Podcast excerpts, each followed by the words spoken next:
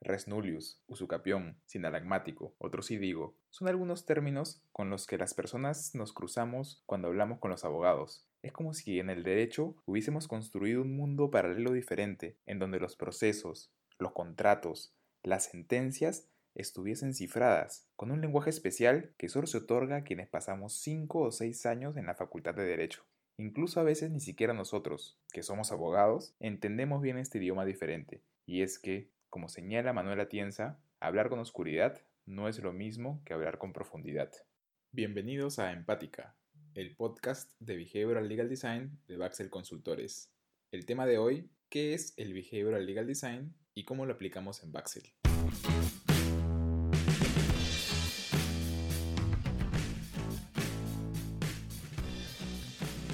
Hola a todos, soy Mario Drago, socio de Baxel Consultores, y estoy acompañado como siempre de Alejandra Infantes, nuestra behavioral legal designer, y de un invitado especial con quien hablaremos muchas veces en este podcast, Carlos Rojas Clauer, uno de los socios líderes del área de diseño legal en nuestra consultora. Hoy hablaremos de lo que muchos deben estar esperando desde el primer día del podcast.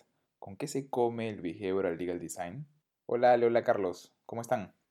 Hola Mario, hola a todos. Muy bien, con muchas ganas para hablar de este tema que tanto nos gusta y nos apasiona. Eh, cuéntales a quienes nos escuchan, Carlos, ¿qué es el Behavioral Legal Design o como le decimos nosotros, el BLD? Claro que sí. En esta parte vamos a tomar prestada la definición de Margaret Hagan. Ella es la directora del Laboratorio de Diseño Legal de la Universidad de Stanford y dice que el diseño legal es una forma de evaluar y de crear nuevos servicios con un enfoque en cuán usable, útil y participativos pueden ser estos servicios. El BLD es una combinación pues de herramientas de diseño, específicamente del diseño centrado en el usuario, al mundo legal, junto a los hallazgos de las ciencias del comportamiento y nuestra propia práctica. Por eso el objetivo del BLD es hacer que la experiencia, el sistema, los productos y el propio servicio legal sean más usables, sean más atractivos, sean más amigables, sean más útiles y satisfactorios y en consecuencia que el derecho sea mucho más accesible para todos. Eh, a mí se me viene a la cabeza con lo que dice Carlos un ejemplo que siempre comento en mis clases de Derecho y Economía del Comportamiento. Ustedes saben que el primer semáforo se instaló en 1888 en Londres, ya hace más de 160 años. Desde ese momento, su ubicación y su forma han seguido siempre el mismo patrón en casi todo el mundo. Está a unos metros sobre el suelo y tiene principalmente dos colores, rojo para detenerte y verde para avanzar. Pero hay algo que ha sucedido en los últimos años y que ha cambiado la forma en cómo debemos ver este diseño. En el año 2016, la Fundación MAPFRE en España publicó un estudio que señalaba que más del 90% de los accidentes provocados por los peatones estaban relacionados al uso de smartphones. Pero, ¿qué tienen que ver los smartphones y los semáforos? Pues los semáforos están arriba y nosotros caminamos mirando la pantalla del celular, es decir, miramos el suelo. Tal cual. Y seguramente desde el derecho la solución tradicional sería aplicar las normas de responsabilidad extracontractual. Claro, pero es que esa no es la verdadera solución al problema. Lo que nos importa solucionar en realidad es evitar más accidentes provocados por los peatones y no quién es el responsable. Exacto.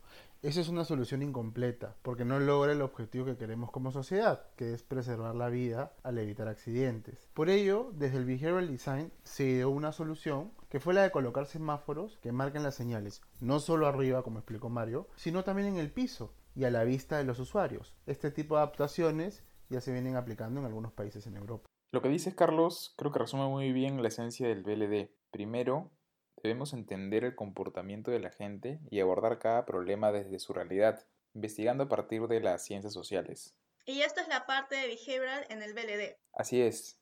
En segundo lugar, tenemos que diseñar una propuesta que solucione ese problema amigablemente para el ciudadano. Aquí está la parte de design en el BLD. Y tercero, debemos ejecutar en y desde el derecho. En el ejemplo, estamos hablando de regulación de tránsito.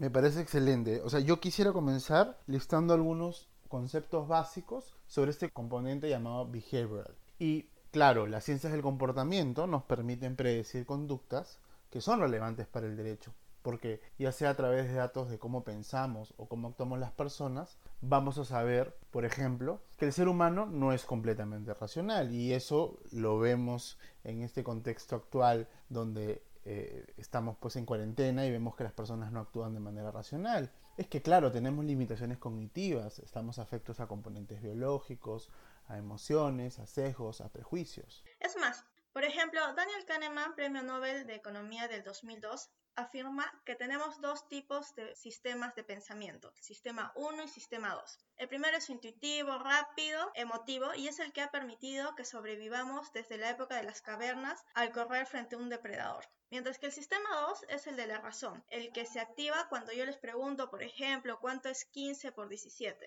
Eh, lo que Kahneman argumenta es que los seres humanos tomamos la mayoría de nuestras decisiones con el sistema 1, es decir, que más que seres racionales somos animales instintivos. Entonces, Ale, para cerrar este punto, podemos decir que las ciencias del comportamiento nos dan información sobre la naturaleza de la conducta humana y esto nos permite conocer a los consumidores del servicio legal que nosotros, como abogados, estamos proveyendo.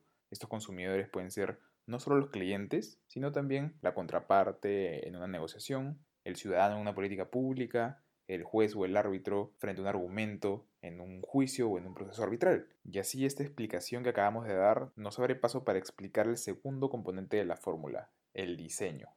Es importante saber que el diseño es un proceso que busca generar un resultado útil. Cuando nos hablan de diseño pensamos en diseño gráfico, de modas o de interiores, pero en verdad es mucho más que eso. En nuestro caso lo aplicamos a productos y servicios legales. Carlos, ¿podrías explicarnos cómo es un proceso de diseño con algún ejemplo? Mm, se me ocurre hablar sobre el rediseño de un reglamento interno que trabajamos para un cliente. Ellos nos pidieron actualizarlo frente a los cambios normativos de la ley del procedimiento administrativo general. Primero hicimos una actualización puramente legal del reglamento y el resultado era impecable, pero luego, cuando hablamos con el área legal de la empresa, notábamos que faltaba algo. Resultaba que el grupo de personas encargadas de la ejecución de ese reglamento no eran abogadas, sino ingenieros. Ellos eran los usuarios a los que teníamos que llegar. Por ello cambiamos de objetivo. El resultado debía ser tener un reglamento útil, amigable, usable por personas que no conocieran el derecho, pero que no dejara de ser un reglamento con los componentes legales necesarios para no vulnerar derechos y principios del procedimiento. ¿Recuerdan nuestro safari legal? Sí, por supuesto. Eh, esa es una de las principales partes de nuestra metodología. Para los que nos escuchan, paréntesis, un safari legal no es otra cosa que salir al campo a recopilar información de los usuarios, meternos en sus reuniones, entrevistarlos, hablar con personas clave, pero sobre todo observar y escuchar. Así es, no se trató de mejorar la redacción del documento solamente, se trató de diseñarlo para que cumpla su finalidad. Ahorita estaba mirando y recuerdo que ese reglamento tenía como 52 artículos, me parece, y no estaba estructurado para guiar a sus usuarios. ¿No, Ale? Sí, es más, como para lograr el resultado que buscábamos, completamos nuestro saber legal con técnicas de diseño de servicios. Por ejemplo, el User Journey, Visual Design, entrevistas y observaciones. Lo que hicimos fue de construir un reglamento rígido y darle una nueva personalidad. Eh, me acuerdo que logramos reducir como 14 artículos y al final quedaron como 38. Lo rearmamos en etapas en base a la observación de las conductas de los usuarios y es más, incluso modificamos el lenguaje para hacerlo más amigable y cercano a los em, involucrados, que como ya habías dicho Carlos, no eran abogados.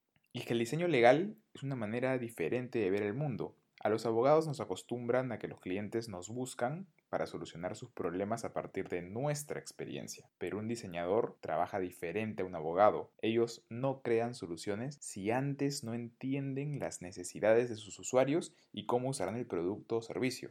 Así, con el Behavioral Legal Design insertamos al derecho, que es esta tercera pieza en el engranaje, en un ciclo virtuoso, la cultura está allí, en la calle, en la forma en cómo pensamos, cómo vemos el mundo, todos y cada uno de nosotros. Las ciencias del comportamiento toman esa cultura, la vuelven conocimiento y luego el derecho esquematiza ese conocimiento y lo transforma en reglas. Y por último, el diseño comunica esas reglas, las devuelve a la sociedad para que en algún momento éstas se fusionen nuevamente en nuestra cultura de manera útil.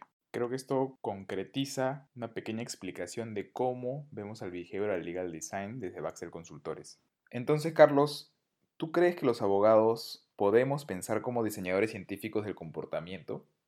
Sí, Podemos pensar, actuar como diseñadores al momento de plantearnos estrategias frente a los retos que debemos resolver y elegir una metodología que se adapte a la necesidad del trabajo, del encargo y de lo que el cliente necesita, de nuestro usuario. Obviamente siempre desde la evidencia científica que esa metodología nos va a brindar. Totalmente de acuerdo.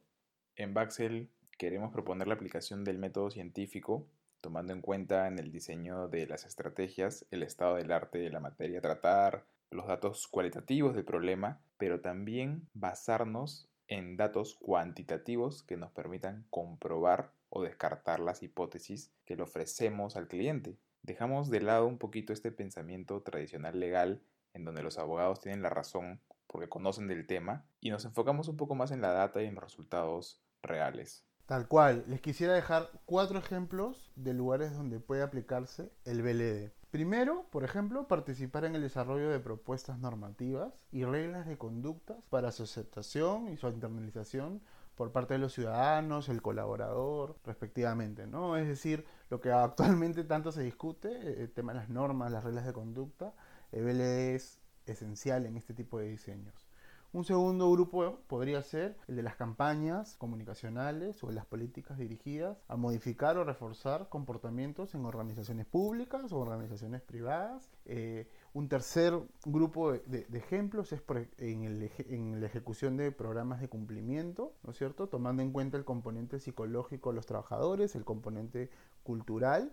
Y un cuarto ejemplo podría ser el de capacitar al personal encargado en la relación con los consumidores, ¿no? En función a los nuevos hábitos que se están generando para mejorar la reputación y, por ejemplo, controlar crisis reputacionales en plataformas digitales, en medios de prensa.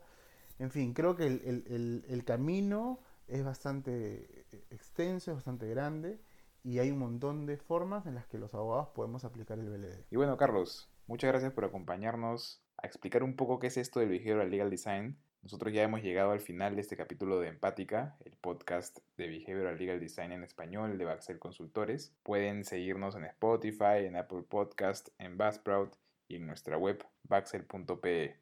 Y recuerden suscribirse y darle a compartir si les interesa conocer más este tema. Muchas gracias.